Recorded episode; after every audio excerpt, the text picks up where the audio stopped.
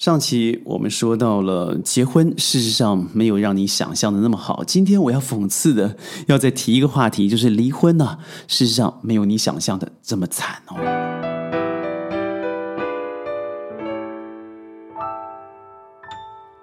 欢迎加入今天的宣讲会，我是轩。常常听到一句话叫做“劝和不劝离”啊，哎呀，因为你知道吗？离婚的生活没有你想象的这么美好。当然，世界上绝对不会有一个十全十美、完美无比的婚姻，更不会有一个终身注定以后不用妥协、不用成就、不用改变的婚姻。但是。当您说出这句话“劝和不劝离”的时候，您知道吗？在这个河里头，有多少的夫妻可能在婚姻的暴力里面？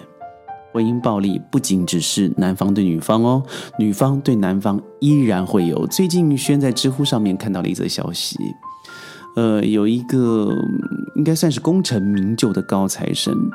他在银行做到高管以后，进入了国际的这个投资银行里头上班。在结婚一开始的第一年，生了一个女娃而第二年听说太太一直想要生，但是就一直没结果，所以很多人认为啊，这一定是因为先生的关系。后来发现啊，原来这个先生在第七年之后不是七年之痒而离婚了，诉求的原因是家暴。太太在家里头是与拳打脚踢，她说了一句话让我觉得非常心痛的，就是每次下班千万不要是五点半，她但愿是九点、十二点，甚至通宵达旦。原因就是她不想回去面对那一个突如其来的一巴掌，或者是洗澡洗到一半，妻子冲了进来拳打脚踢的生活压力。没错。我上班的时候，或许你认为我不太和你们互动，那个原因是因为你没看到我鼻青脸肿。离婚有太多种原因和形式，因为我们常说每家有难念的经，但在婚姻的暴力里头，它可以是情绪的，譬如说言语；可以是经济的，譬如说彼此的环境不对等。它可以是一种勒索，如果你不对我怎么样，我就怎么样，这都是我们非常容易而且经常听到的话，而最常见的就是孩子该怎么办。我们就根据新华网的数据来说，呃，在过去啊，性格不合成为引发婚姻危机的重要因素，有百分之三十三点六的离婚案件是因此而起，也就是性格上的不合。所以我们说嘛，越了解越想分。离婚案件中呢，男女起诉的比例由原来的二比一变成为一比二，因为家庭暴力而离婚的案件从最初的百分之二。上升为百分之二十一点三，半数的婚姻啊，还是一样，嗯，过不了七年之痒啊。而其次呢，再来就是婚姻暴力，在婚姻暴力里头，它成为一个非常重要的杀手。我们来看这个数据：家暴百分之二十一点三，吸毒、赌博、酗酒、成瘾等等是百分之十七点三，出轨百分之十五点三。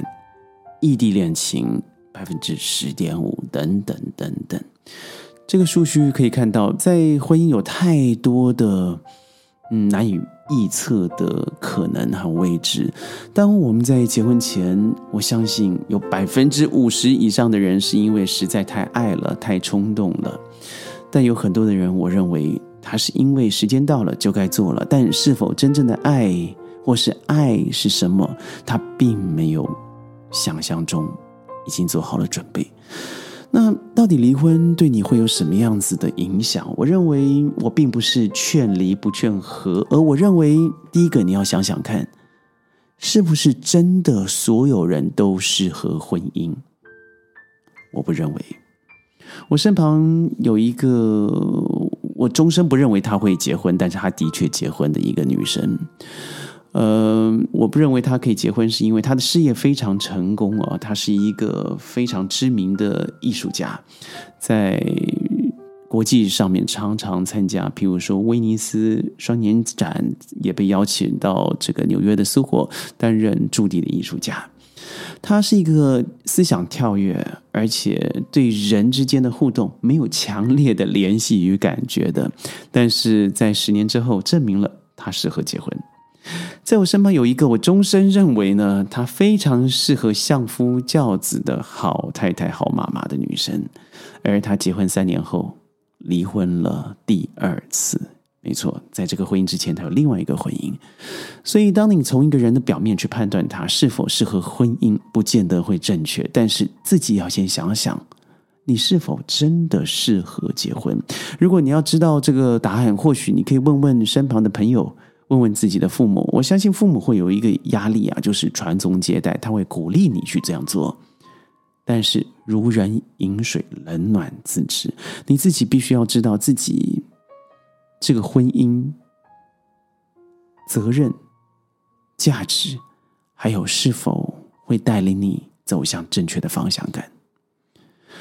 第一个，你要想象啊，未来，倘若你走向了婚姻，而最后遇到了我上述的问题，这不是我今天要讨论的重点。嗯，如果没有孩子的话，很多人说那还好处理。那事实上不尽然哦，因为你要从一个嗯两人生活里头再度的呃成为一个人，你的经济必须要独立，而且完全的独立。第二，你必须要开始重新适应一个人的生活，而这一人一个人的生活之中是少了另外一个人。第三，你的念头一定要非常的坚强，不要往回走了，因为。信念可以做功课的，譬如说，你可以多阅读、多分享，而你要坚信一个想法，就是我的离婚后的生活会更好，这样子你才不会一直在原地啊重复反侧。所以，当你觉得婚姻已经触礁了，而给予原谅，有人说嘛，第一次的原谅是体谅，第二次的原谅叫做谅解，第三次原谅。叫做低能，什么意思呢？就是说我很努力的给你机会，我第二次再给你机会，但是我三次如果再给你机会，未来重伤的就会是自己。嗯，我们看到很多娱乐界的新闻也好，政治界的新闻也好，总免不了一些桃色的消息、桃色的新闻，而这些新闻之后，我们或许拿来当做呃茶余饭后的谈资，但更重要的是，它给你的启示是什么呢？我刚才所说了哦，当你有孩子的时候，你该怎么处理？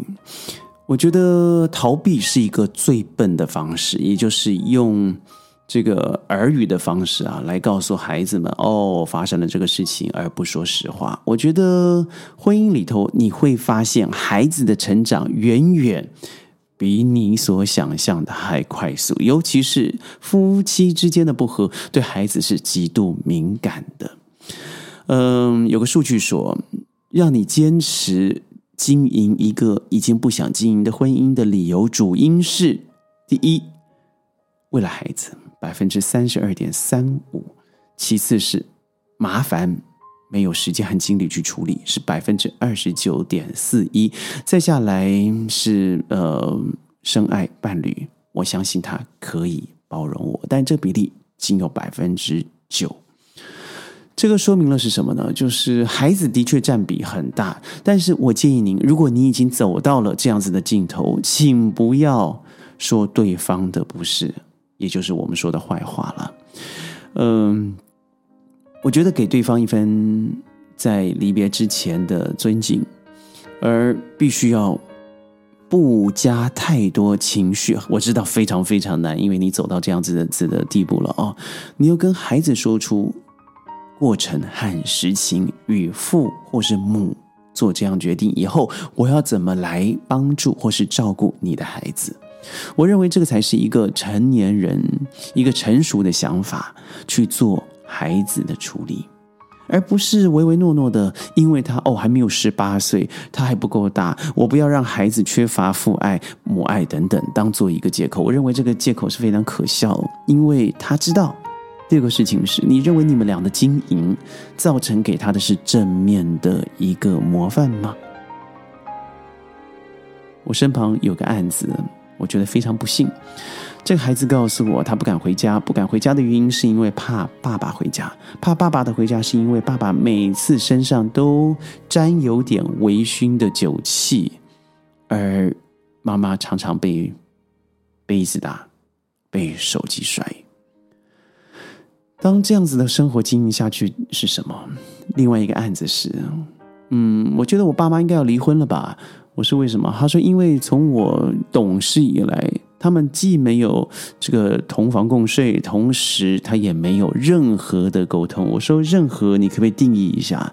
他说任何就是一个礼拜大概说不到两句话，也就是我走了，我回来了，那是基本告诉你，哎，要准备茶水的意思。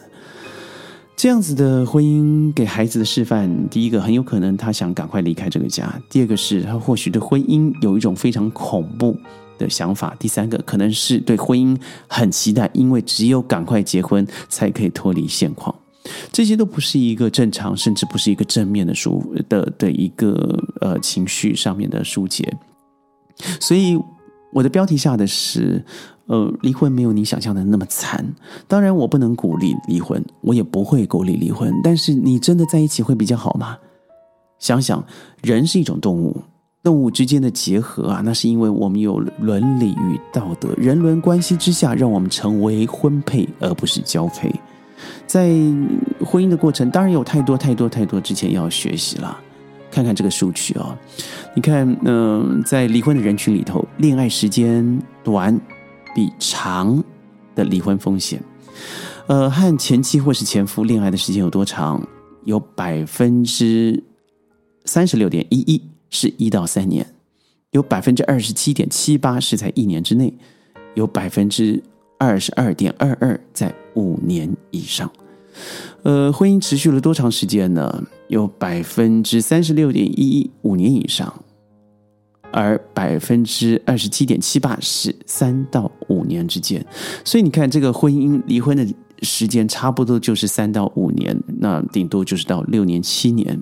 所以，嗯，很多人认为啊，对于离婚这个事情是司空见惯的。如果你一直留在身旁，而是一个烂尾收场，那还不如理智的坐下来看看，我现在遇到了什么样的问题。如果不离婚的话，我永远不知道我自己未来有什么样的可能。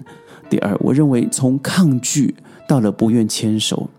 呃，到最后我还是选择离婚了。嗯，第三，我认为是很多事情已经做了哦，后悔也没有用，已经发生了嘛。第四，追求真爱也许只是一个我自私的单独表述而已，因为对方早就不和在我同一在同一艘的船上。第五，嗯，我觉得上一段婚姻。对我来说是一个很重要的学习，让我学习知足常乐。呃，第六，我认为离婚以后，孩子和我的关系更紧密了，更快乐了。所以你看，这一些嗯，离婚者给予的一些建议，它不见得都是负面的。但如果你不换条路走，而你往死胡同里塞，那最后。我们可能都知道，它不会是一个非常乐观的结果。在我们的婚姻系列里头，我们讲了两段，一个是结婚，一个是离婚。婚姻是一个终身的学问，甚至是一个高深的艺术。不知道您是怎么想的？记得在弹幕里头，或是我们的评论区里头，跟我们宣讲会做互动。宣讲会每天十五分钟，在云端和你分享世界的大小事。我是轩，我们明天见，拜拜。